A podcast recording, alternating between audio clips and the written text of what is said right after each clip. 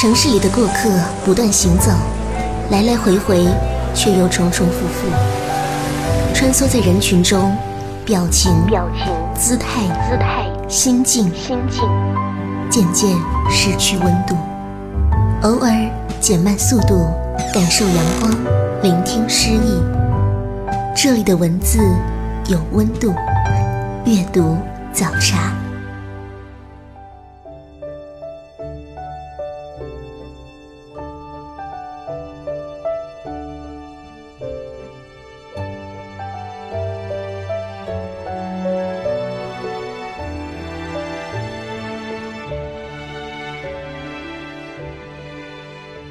各位听众朋友，欢迎收听阅读早茶，我是主持人西西。喜欢节目的话，欢迎关注我的公众号，在微信上搜索“嬉闹西西”，嬉笑打闹的嬉闹，然后添加关注就可以了。今天节目我们要分享一本亲子类读本，书名叫做《用故事说晚安》，作者是约翰·奥利弗，译者是华春庆。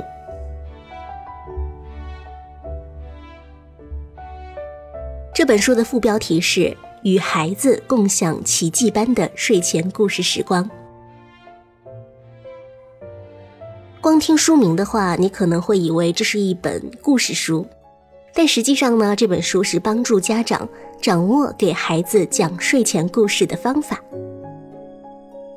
讲故事看似人人都会，但事实上，作为家长，给孩子讲故事包含了许多重要的方法和技巧。这本书为家长们阐明了睡前故事在家庭中的独特价值，按故事类型的不同，分别对如何给孩子讲各种睡前故事做了具体的指导，并为家长总结了以点带面法、角色设定法和一二三步创编故事法三种展开故事的方法。书中的故事资源库还为家长提供了丰富的睡前故事素材。学会这些方法，家长可以激发孩子对故事和阅读的兴趣，让孩子们变得更加专注、更具有想象力，改善亲子沟通，增进亲子关系。来为大家简单介绍一下这本书的作者约翰·奥利弗，他是一个多产的获奖剧作家，他的戏剧包括《明尼苏达月亮》《站在我的膝盖》《杀手》《草原之声》等等。在过去的十多年，他为孩子写了许多精彩的故事和戏剧，包括《杯酒人生故事》《路边学校》《魔术自行车》《简森和金羊毛》《老王塞尔凯特和失落的石头》等等。这些戏剧在美国多个儿童剧场多次上演。接下来，西西选取这本书当中的部分内容分享给大家。有时，只想找寻一条安静的街道，随意翻开某一本书，忘记时间，忘掉烦恼。在您耳边的是阅读早茶。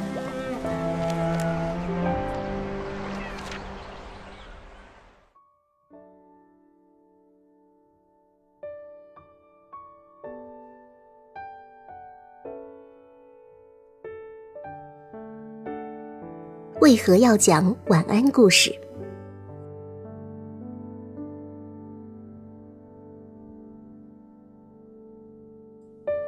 我们为什么要变成讲晚安故事的专家？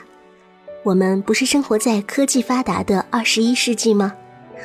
难道世界上就没有一种令人兴奋的新方法吗？颠覆一切的数字革命，不是让讲故事这件事听起来相当老土吗？很快，电脑芯片就会变得像原子颗粒一样小。我们为什么还要学习讲故事这种被原始人发明的老掉牙的东西呢？我来告诉你为什么。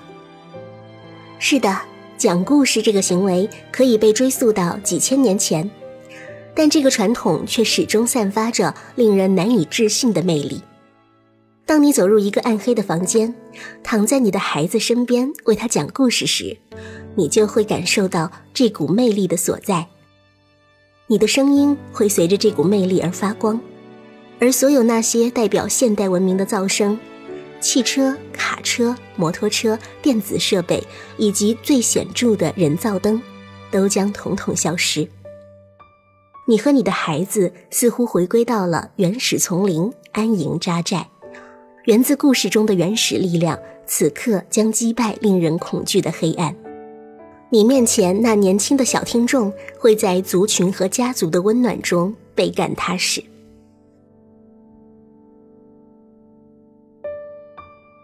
想想看，在生活中的其他时刻，你能为孩子做到这些吗？且放下压力重重的工作，暂时遗忘负荷累累的学校作业、排练与补习。赶走瞌睡虫的打扰，告诉自己和孩子，我们也不过是血肉之躯的人而已。今晚就让我们来庆祝一下吧，放慢脚步，深呼吸，放轻松。现在，让我们一起来做一件来自我们远古祖先就一直在做的事——听故事。啊哈，这就对了，成为一个故事大王。一旦你开始在头脑中构思一个晚安故事的时候，就可能，甚至是极有可能，预示着有朝一日你将成为一个故事大王。我似乎隐隐听到你在说：“哦，不不不，我可不行，我不会讲故事，我只会看电影、看电视、打电子游戏和玩电脑，我可一点儿也不会模仿或表演。”而且在人群面前讲话，我都会紧张的腿打哆嗦。我怎么可能让我那古灵精怪的小家伙相信我会讲故事呢？好吧，让我尽可能礼貌的这样回答你：你大错特错。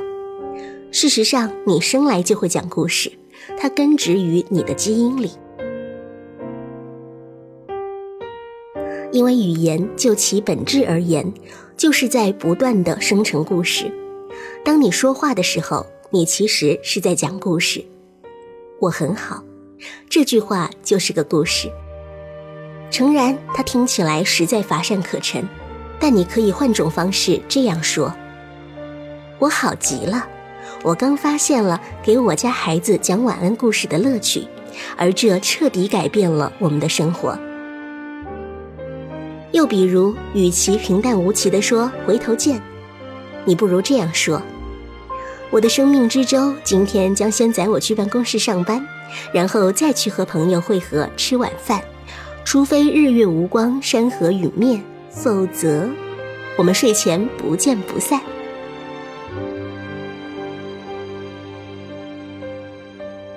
这些都是故事，你可能并未察觉。但事实上，你早已经是一个故事大王了。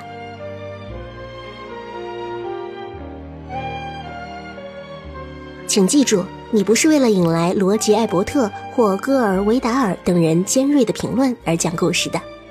在你面前的是你的孩子，他全然的、毫无保留的爱你、相信你。你对他的了解超过你对世界上任何其他人的了解。这种情感上的熟悉度与亲密性，不仅丰富了故事本身，也让你更容易把它讲出来。你可以做到的，一定可以。许多艺术家曾描述过他们工作时的一种精神状态，在这种状态下，他们与自己潜意识中的创意能力的连结得到了增强。一些人将其称之为一个醒着的梦，或是一种创意的催眠。梦境激荡。对我而言，最好的类比是运动。你进入到了一种心流状态，时间变得很慢，你感到灵感迸发，创意无限。一点儿也不夸张地说，你变得更聪明了，创意想法层出不穷，人物对话活力十足，字里行间充满力量。我打包票。你一定有过类似的经历，可能是在工作中，也可能是你沉醉于某一个兴趣当中的时候。拿我自己来说，我喜欢在家里做饭。我有过这样的时候，当我需要准备三四道菜时，我深信这些菜的味道一定很美味，而且他们会被同时准备好。此时我就进入了心流状态，一种平和安定、活力四射而又全神贯注的循环往复的状态。而这种状态也可能在你给孩子讲晚安故事的时候美妙的发生，你的爱将产生一束心流，它有着无与伦比的深度与广度，这束心流会使得暗夜里的故事熠熠生辉，你和你的小听众们都会因此进入到一个举世无双的时空，故事会带来无上的乐趣，而同时也会带来许多别的益处。故事能够消弭电子设备产生的不良影响。你知道我上面这句话的意思，它指的正是因无数的电视节目、电子游戏和虚假的刺激而令人产生的自我封闭、消极萎靡、昏昏碌碌，和不与外界正常交流的不良状态。而在你讲故事的时候，这一切全都烟消云散了，取而代之的。是讲故事赋予我们的古老力量、想象力、叙事的生命力、触感与温情。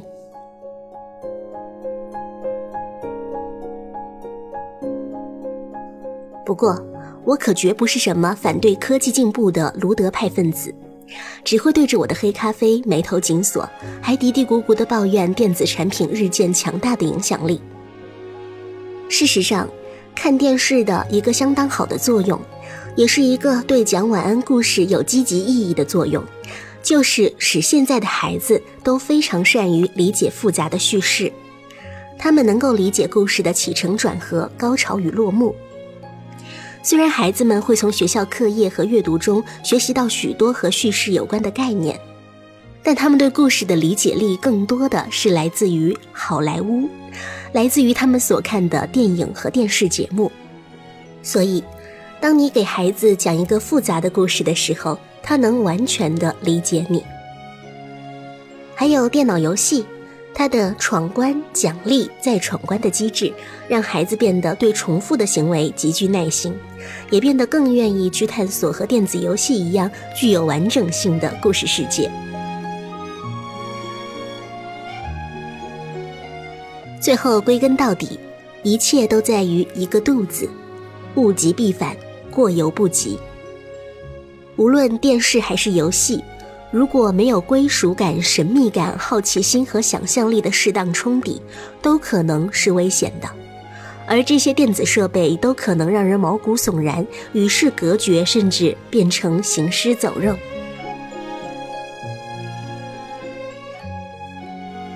晚安故事为孩子们提供了他们极为需要的平衡。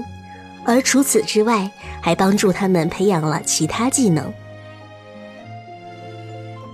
故事有助于积累词汇。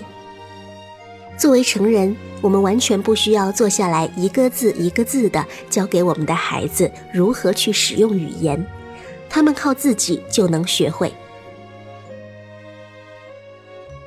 但是，我们有义务去帮助他们丰富词汇量，辨析多音多义词。这也是老师们在学校里做的主要工作之一，而通过阅读，孩子们也积累了大量的词汇，同时他们还从同伴的身上、兄弟姐妹的身上、电视上，当然还有为人父母的我们身上，随时随地的习得新的词汇。借用伟大的音乐家斯蒂芬·桑德海姆的话来说，就是。孩子可能不会按你的旨意行事，但是他们会聆听。是的，他们的确会。让我们的孩子接触新词汇、拓展词汇量的最佳方式之一，无疑是讲晚安故事。要知道，还有什么时候我们的小调皮鬼会像听故事那样无比专注地听你口中说出的话呢？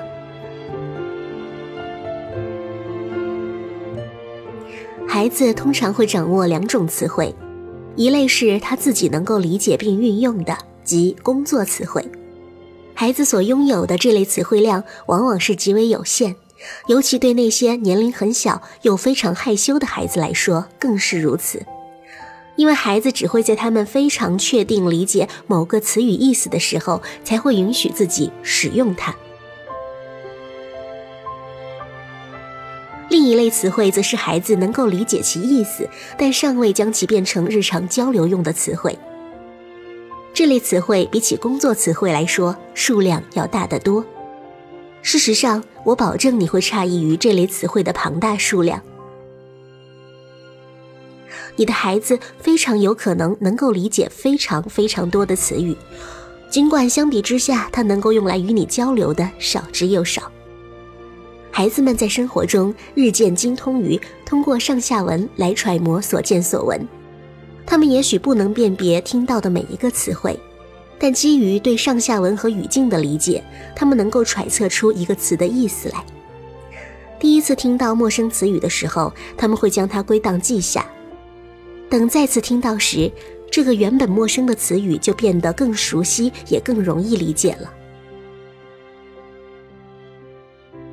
举例来说，如果你在讲晚安故事时说了这么一句：“一轮明澈的圆月照亮了整个夜晚的天空，空气清新而静止了。”十有八九，你的孩子可能还听不懂“明澈”和“静止”的意思。但我相信他会明白月亮和天空是什么，而且他还有很大可能知道静止在上下文中的含义，因此他能够大致理解这句话的基本意思。而后他会将明澈和清新这两个词收录进自己强大的记忆库中。等再次听到它们的时候，他将对这两个词有更好的理解。很快，甚至比你预期的还要快得多，你的孩子就能够将这些词语转化成他的工作词汇，自如使用了。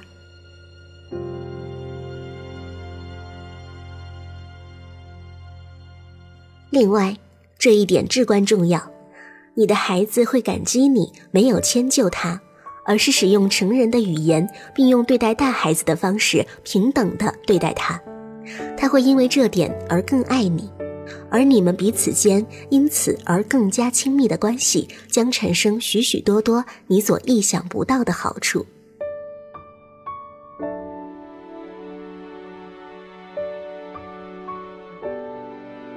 讲故事有助于帮助孩子入眠。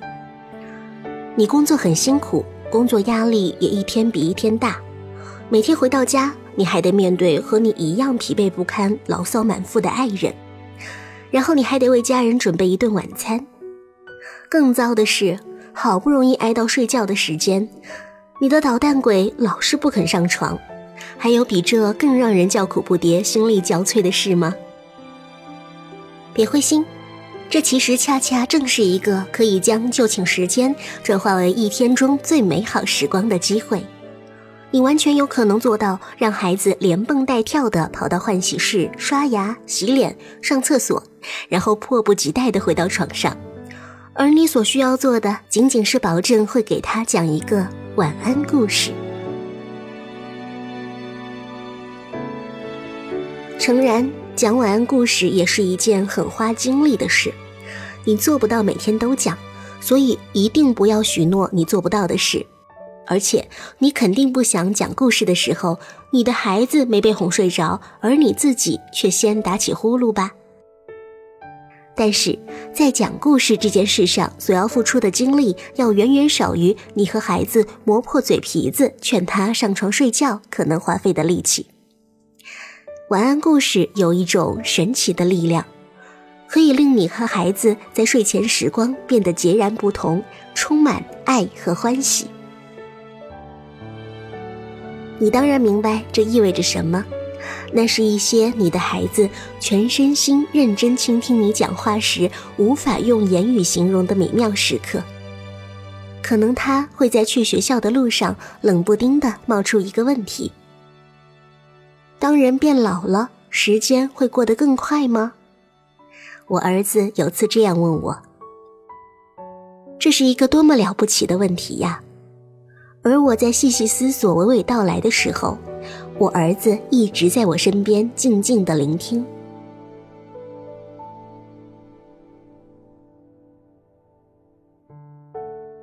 也可能出现这样的状况你的女儿来到你的办公室敞开心扉主动和你分享一些妙不可言的事。他也许会说：“我今天在学校哭了。”你哭了，为什么呀？然后他会告诉你他在午休时做的一个梦，尽管这个梦没太大坏处，却足以令人泪眼婆娑。这些神奇的时刻是无法勉力而为之的，就像无论如何，我想要对我的宝贝儿子迈克尔灌输一些父辈的智慧经验时，他都会捂上耳朵，不耐烦地嘟囔着“哇啦哇啦哇啦哇啦”，然后我就会收到一堆沉重的叹息，比如“天哪，我宁可看电视也不要听你唠叨”，或者“你什么时候停止碎碎念，什么时候再叫我吧”。我想你明白我上面说的种种经历，唯独在我给迈克尔讲晚安故事的时候，他会仔细聆听，见或问一些简短的问题，也总是被我的笑话逗得咯咯直乐，或对我那些匠心独运的故事啧啧称奇。往往正是那个所有家长期盼他孩子会问的问题，生发出了最具有教育价值的时刻。这个问题就是：为什么？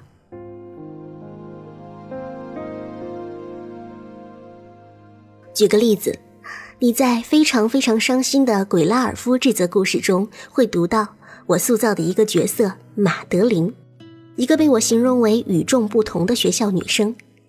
她顶着一头蓬松的头发，衣服上到处都是洗不掉的污渍，眼睛亮得过分。她是一个有特殊需要的孩子，后来在探险中成了查克的搭档。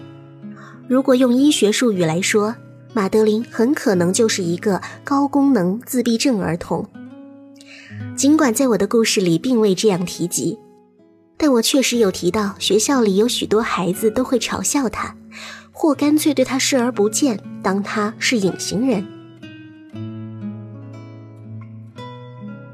当听到这里的时候，迈克尔便会问我：“爸爸，这是为什么呢？”这正好使我可以长篇大论给他讲解人类那些起源于种族、宗教、民族和社会经济地位差异，而将人分成三六九等的不平等的事实。我给他分享了发生在自己身上的事，告诉他我在很小的时候，在那个我出生长大的明尼苏达小镇上，我也曾和小伙伴嘲笑过农夫家的孩子。最后，我引用。更确切的说，是转述了马丁·路德·金的名言：“我们应当以品格优劣来评价一个人，而不是其他。”迈克尔听进去了，而这无价的时刻，恰恰是讲故事这种艺术形式的最大回报。而我得给你一个善意的提醒：别太刻意。别让你的晚安故事充满说教，尽管孩子可能还不能准确地用言语表达他们的感受，但他们能够察觉到自己被谆谆教诲了，而他们并不喜欢这种方式。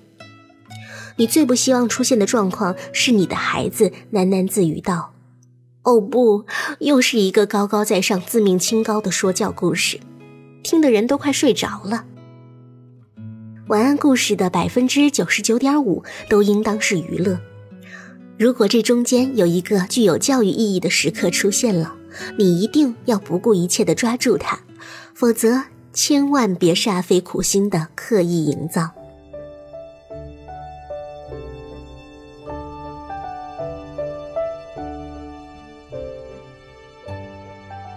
书的内容就分享到这儿。简而言之，今天我们分享的这本《用故事说晚安》，不止提供丰富的故事，还告诉家长们怎么讲故事。不会讲故事的家长，不妨尝试读一读吧。今天的节目到这里就要告一段落了，我是西西，我们下期阅读早茶再会。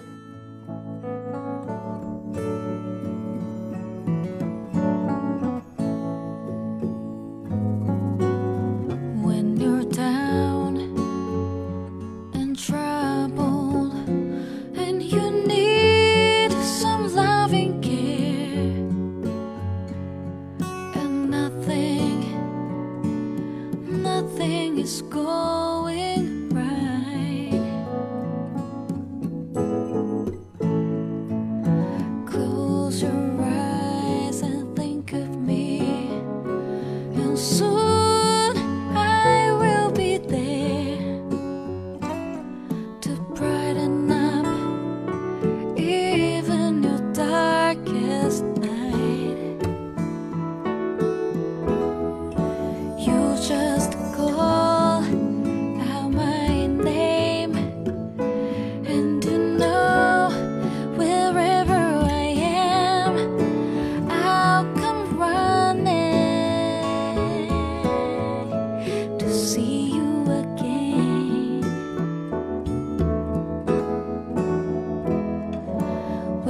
spring.